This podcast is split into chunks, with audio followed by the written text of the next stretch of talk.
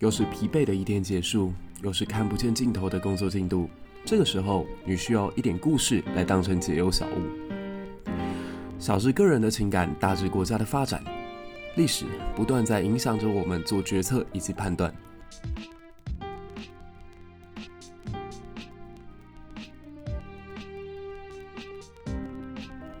在这个充满问号的年代里，期待你我都可以成为自己理想当中的答案。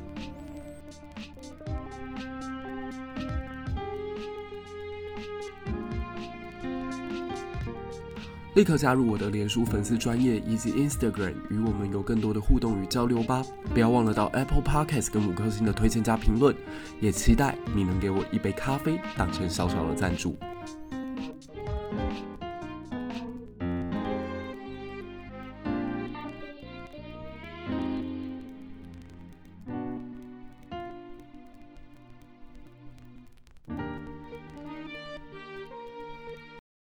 现在所收听的是一粒百忧解与三民书局共同推荐的经典大作《罗马人的故事》，来自日本女作家岩野七生笔下一段最为动人的人类上古奋斗史。上一期我们留了一个略带争议性的结论，提到说苏格拉底实际上可能对于雅典的贡献，并不如我们后世在看到的这么伟大。他。许许多多的学说以及他对于当时社会的影响，是趋近于一种对所有权威提出质疑，但是又给不出真正解决方案的虚无主义。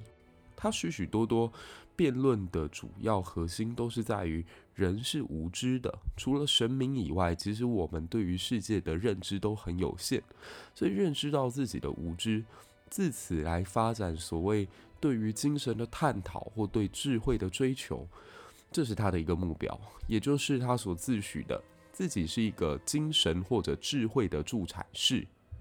我想，他如果出生在一个成平时代里，这些主张都是绝对没有任何疑问、百分之百正确的概念。可是，当他三十八岁那一年，国家已经陷入动荡，走入了所谓我们在后世看到非常激烈的伯罗奔尼撒战争的时候，对任何人的不信任，对所有权威采取质疑，对于所有的命令采取抗拒，这样子的概念，真的有助于国家跟社会吗？刚好台湾现在也正处于一个。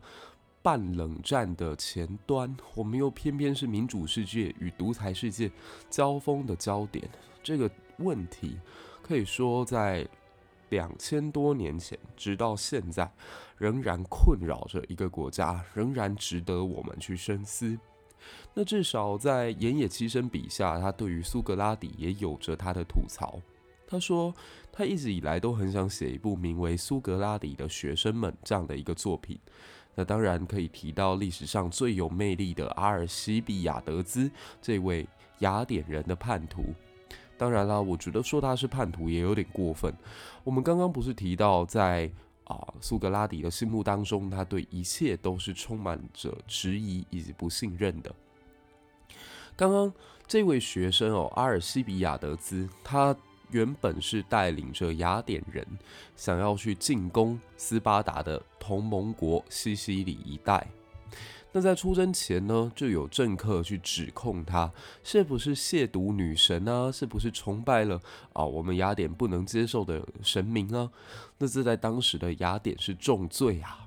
可是阿尔西比亚德兹这个时候正领兵在外，他怎么可能愿意接受这么愚蠢的理由，而到雅典城来接受审判呢？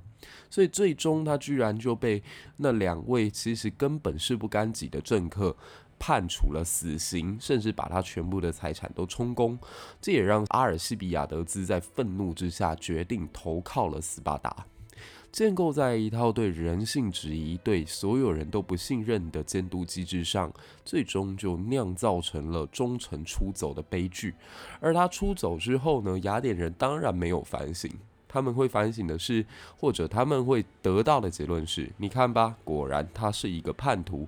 可殊不知，到底是制度制造了叛徒，还是这个将军本来就想要反叛？留待大家深思。当然啦，还有后来在雅典制造无数混乱的建主，也是独裁者。这位克里提亚斯，其实他也是苏格拉底的学生。另外，背弃雅典，决定投靠北边马其顿的悲剧作家雅加松，他也是苏格拉底的孩子。最后一位也是最为人知的，就是啊、一头栽入在理论跟知识里头，对于世事不加以干涉的。柏拉图，当然我不是在歌颂独裁的好处，但大家要仔细去想想，在民主时代当中，为了维护这个自由的体制，在秩序跟自由之间，我们到底要做一个怎么样的取舍？那两千多年前的罗马人，当然最后没有选择走向伯里克里斯所统治的雅典这一套，罗马人在极端独裁以及所谓开放民主之间，走出了一条折中的道路。这就是所谓的罗马共和，并且维持这个制度长达四百八十年。共和时代的主要权力是落在元老院，而元老院的组成则是从他们王政时代留有的贵族，他们彼此进行调和之后出现的一个机构。为了要更有效率地落实政策，另外他们也会选举两位执政官，而执政官的任期只有一年，但权力很大。特殊时期，如果遇到战争，那罗马也会选出独裁官，用更大的权力来面对变局。所幸在这个阶段里头啊，独裁官能够掌有罗马的时间并不算太长，可能有幸是罗马太穷吧，他周围的其他国家或其他地区都比他更加富庶，也就让入侵者在刚开始的时候并没有把目标放在罗马这片贫瘠的土地上，这让他有机会可以好好的发展。那对希腊诸城而言，南方的迦太基比较值得往来，毕竟这个地方他们有着海运的传统，也比较买得起昂贵的奢侈品。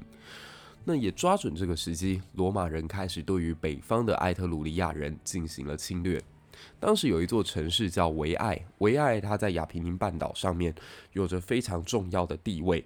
罗马经过了三次战争，终于从埃特鲁里亚人手上把这座城市给抢了下来。那我们可以看到。从此之后，埃特鲁里亚跟罗马之间形成了非常有意思的同盟。我们在上一集有提到，罗马非常会同化战败者。如果这个国家、这个地区、这个诸侯或者这个部落，他们现在在战争上面输给了罗马，罗马一般不会赶尽杀绝，而是会想办法去找到彼此的均衡点。例如，埃特鲁里亚人，你们祭拜的神明，或者你们平常所既有的传统，我罗马来了以后，并不会急着消灭它。但是有一点，埃特鲁里亚人必须在未来的战争爆发时与我们罗马站在一起，这也就是罗马联盟的雏形。这个效果非常的显著，让后来罗马每次在进行大规模作战的时候，他自己的常备军以及联盟的部队可以形成二比三这样的比例。也就是在战争爆发的时候，友军可以非常有效的分散掉罗马军团面对的压力。随着埃特鲁里亚与罗马之间的关系越来越密切，这让北边的高卢人慢慢感到不安。如果埃特鲁里亚跟罗马结盟在一起的话，那对于他们在平原上面的统治会造成极大的挑战。这也就让高卢人开始有了南下的野心。那当然啦，埃特鲁里亚首当其冲，他开始被攻击的时候，就决定要来找这位刚结成同盟的老大哥，几天前的老对手罗马进行求援。罗马人也非常爽快的立刻派出使节干涉高卢人的入侵，可双方在埃特鲁里亚的国境之上谈判破裂，所以最终高卢决定要率军继续往南，跟罗马一决雌雄。当时高卢人的领袖叫做布伦努斯。布伦努斯他带领大军直下罗马城之后，罗马人知道自己不敌。相较于团结在一起的山南高卢人，现在的罗马他的军队一分为二，一部分在新占领的艾维城，而一部分则在现在的罗马城。纵使两军合力，都不见得能够敌得过高卢，何况现在还被分割为两处。于是，罗马的主力部队决定撤出城中，到北方的山丘进行埋伏，静观其变。高卢人兵临罗马城之后，也被这个景象吓到了。他看到整个城市空空如也，刚开始的时候还以为是诸葛亮在这里面呢，这根本就是《三国演义》版的空城计啊！不过，这座城市真的是空的。高卢后来在几天的摸索之后，确定了城中军队不多，于是，大大方方地走进罗马城，在走进罗马城之后，他们看到了非常惊人的一幕：有一个老人家身穿华服，坐在阶梯之上，好像藐视着他们高卢的入侵，对于他们的存在毫不放在眼里。高卢人有点愤怒，过去摸了摸他的胡子。这位老人家一怒之下，拿起他的权杖，就直接往高卢人的脑袋上面敲过去。高卢这群野蛮人本来就没有把罗马放在眼里，哪受得了这样的侮辱？所以一刀就把这个老人家给杀了。愤怒的高卢人在整个城市里面继续他们的烧杀抢掠。很快的，罗马城便陷入了一片火海当中。而这一些烟尘的漫起，也让附近山丘上的罗马人泪流满面。他们誓言一定要报仇。下一轮的冲突也让双方进入到交战的高峰。罗马人以誓死捍卫家国的意志，与城下的这群入侵者进行了殊死搏斗。罗马人从山上占有地利上面的优势，冲击下来几次击退了高卢人。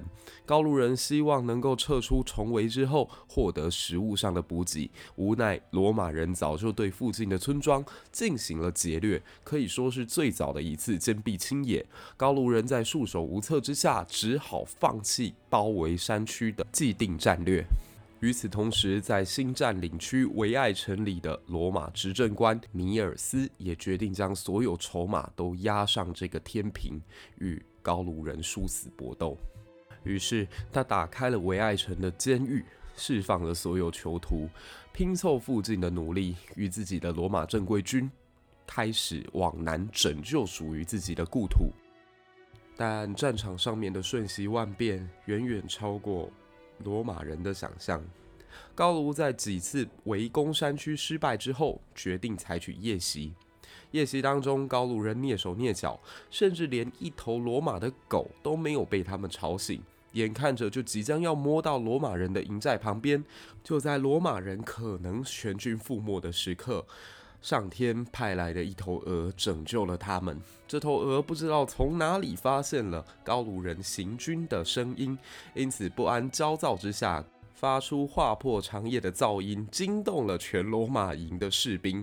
罗马人如梦初醒，这个时候采取全力迎战，最终击退了高卢人。可以说，改变命运的这头鹅拯救了后世建立璀璨文明的罗马。有一句话说得很好，当你认真努力想要做一件事情的时候，全世界都会给你能量帮助。而这个时候的罗马，在终于击退高卢人，在经过浴血奋战、付出无数代价之后，高卢居然也被天降正义。本来就水土不服的高卢人，面对到地中海型的气候，他是不适应的。又刚好罗马城外这时流行起了疾病。再英勇健壮的高卢人也抵挡不了病魔的侵袭，纷纷倒下。这使得高卢人的领袖布伦努斯陷入极端被动的局面当中。可入宝山哪有空手回的道理？布伦努斯找来目前也处于精疲力尽状态之下的罗马军官，试图进行谈判。他提出必须要交付一千磅黄金作为赎金，作为战败者给我们战胜者的礼物。那么双方才能够缔结和平条约。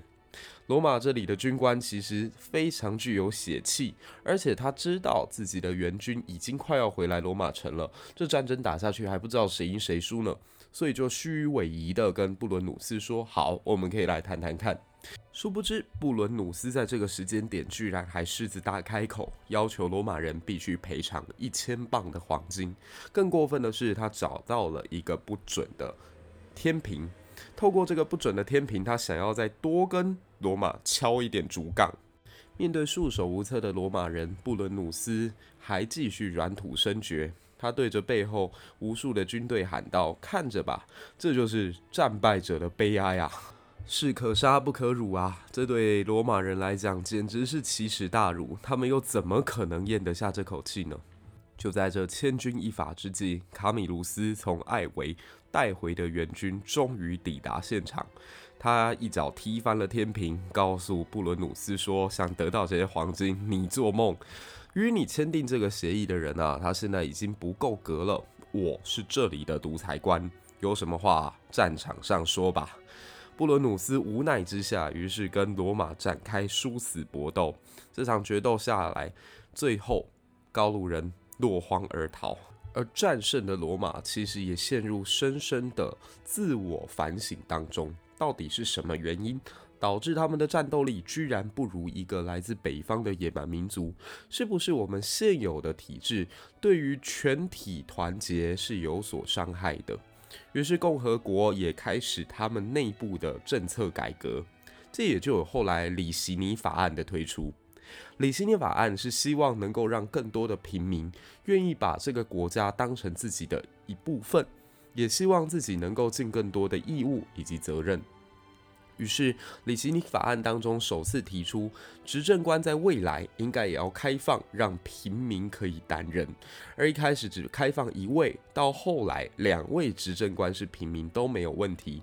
而元老贵族们继续拥有元老院，也就能够继续制衡当前执政官所有的施政。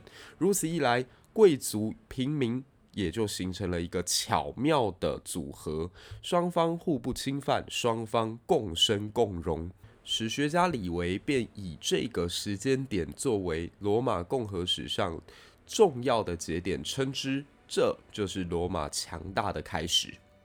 这就是这一集的以利百忧解，带你从希腊的雅典看到民主的问题，再到新兴崛起的罗马看到共和的可贵，从中我们。也能吸收到不少的历史经验教训，再来思考对于当前的台湾，对于我们未来的社会，应该要做出什么样的调整。如果喜欢我们的节目，不要忘了到 Apple Podcast 给我们五颗星的推荐加评论。如果想要购买罗马人的故事，还有特别优惠的链接，就放在这一集的节目当中，欢迎大家点击选购。知识无价。而历史可以给我们更多的能量。我们下一集再见。